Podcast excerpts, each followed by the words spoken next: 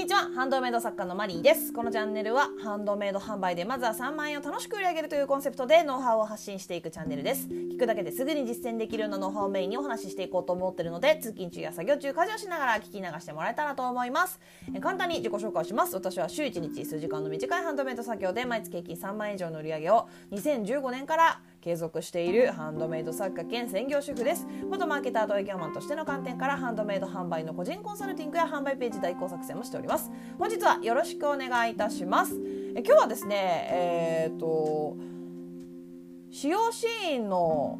写真についてお話ししたいと思います。ちょっとね今日ね台本的なものを作ってなくてちょっとやぶっつけ本番で、はい、あのお話ししてるのでちょっとあの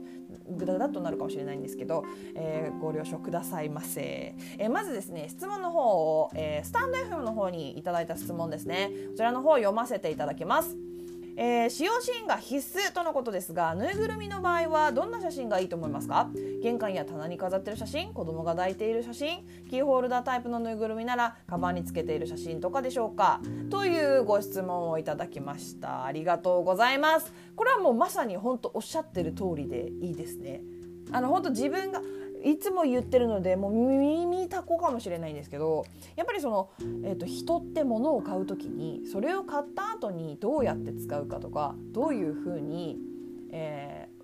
ー、使用するか、まあ、一緒かって考えると思うんですよ。例えば洋服だったら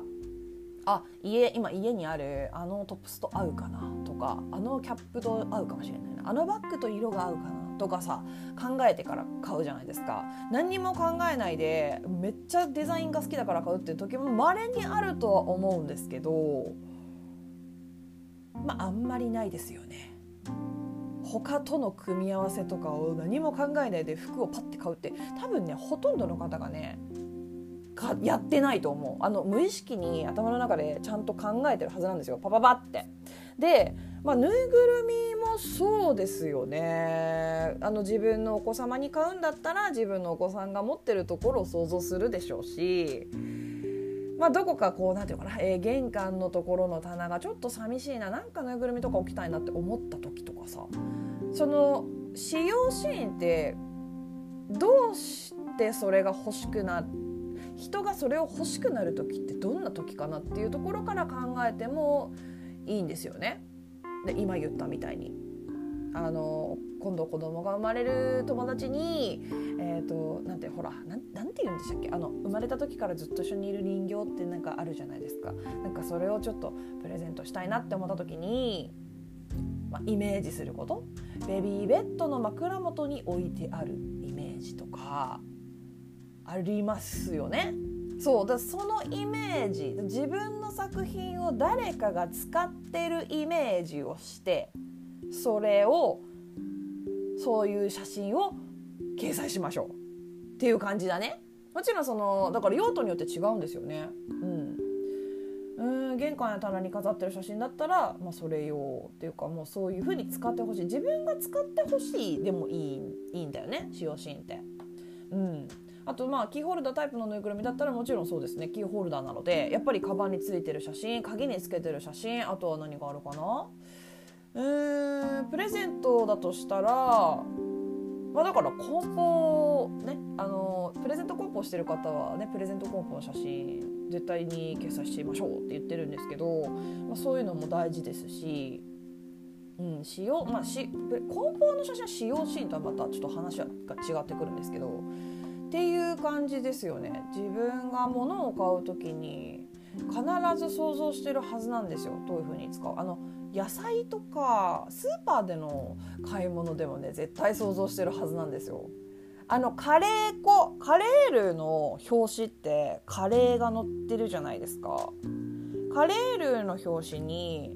野菜の絵しか載ってないとかってあんまなくないですか？ちゃんと想像できるようにあのさいろんな商品ねちゃんとその想像できるようなパッケージになってるんですよ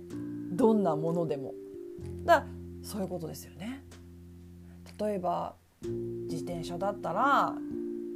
自転車乗ってるところがあった方がやっぱりいいし前かごあのママ用の自転車だったら前かごにスーパーの袋が入ってるのまああんまないか。前かごにいっぱい荷物が入ってる子供のランドセルが入ってるとかそういうところがイメージできた方が買いやすいし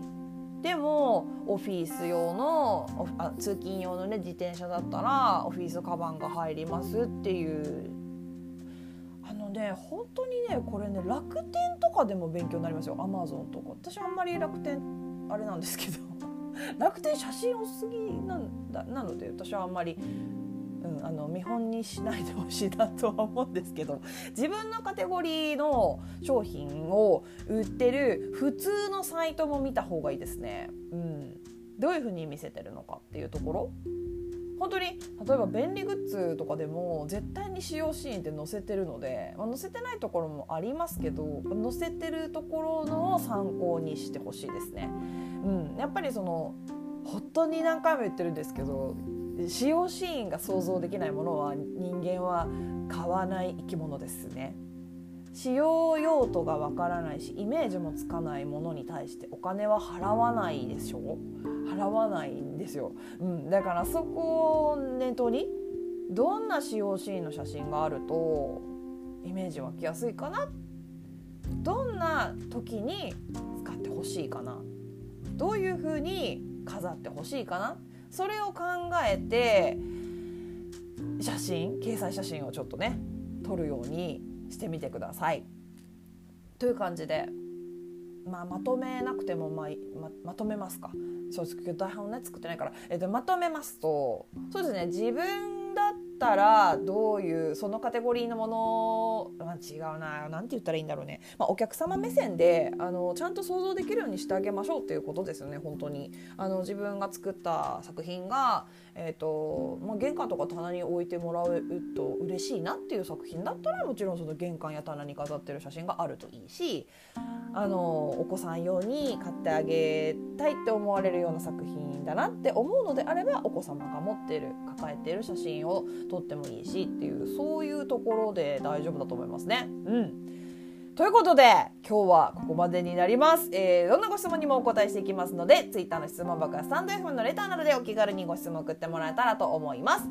えー、もしまた聞いてみたいなと思っていただけましたらフォローやいいね YouTube でしたらグッドボタンチャンネル登録をしてもらえると励みになります。スタンド FM では大きな声では言えない話をする月額1000円のメンバーシップ配信などもしております。もしもっと突っ込んだ話が聞きたいという場合はぜひ遊びに来てください。